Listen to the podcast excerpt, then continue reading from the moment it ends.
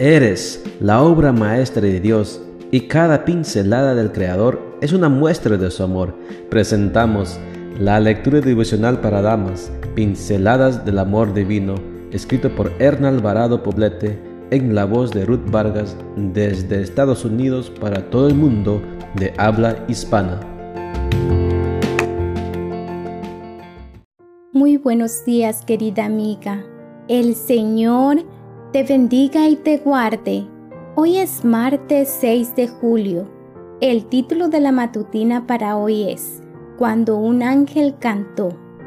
Nuestro versículo de memoria lo encontramos en Romanos 14:7 y nos dice, Ninguno de nosotros vive para sí mismo, ni muere para sí mismo. Subía y bajaba por la escalera musical con desaciertos. Sin embargo, la letra de su canto lo hacía perfecto. Dios tiene un ángel para ti, no importa dónde estés, decía su canción. Yo solo podía ver sus pequeños pies moverse con presteza. Iba y venía, cantaba, saludaba y sonreía. A esa hora de la mañana, escucharla fue como ver despuntar el sol. Cuando abrí la puerta de ese baño público, ella quedó frente a mí con una enorme sonrisa y tras un amable buenos días señora, puso en mis manos un trozo de papel y siguió con su tarea. Ese ángel eres tú, pensé yo conmovida, y luego le agradecí poniendo una moneda en su mano, que ella aceptó con una inclinación de cabeza en un gesto de gran cortesía.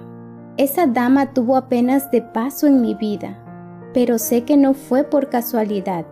¿Por qué lo sé? Porque me dio una gran lección de servicio. Justo cuando yo iba a hablar a un grupo de damas acerca del gozo de servir.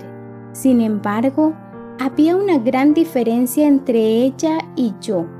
Lo que yo iba a impartir eran palabras apoyadas con un PowerPoint lo que ella me había impartido a mí era una lección en acción. Como se suele decir, una imagen vale más que mil palabras, y esa imagen jamás se me fue de la cabeza hasta el día de hoy, que puedo compartirla contigo.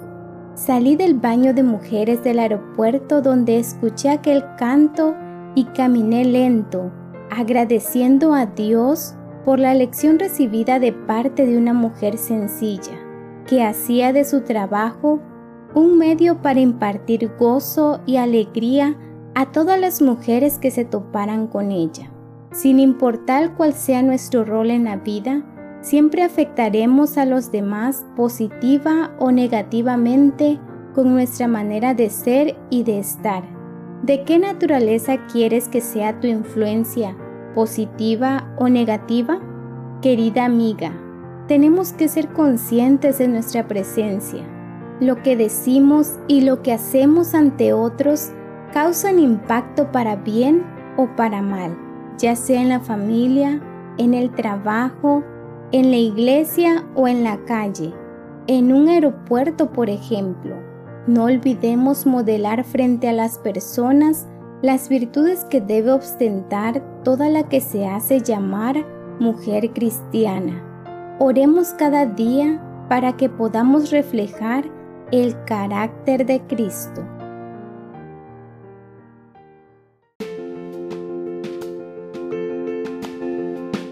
Les esperamos el día de mañana para seguir nutriéndonos espiritualmente. Bendecido día.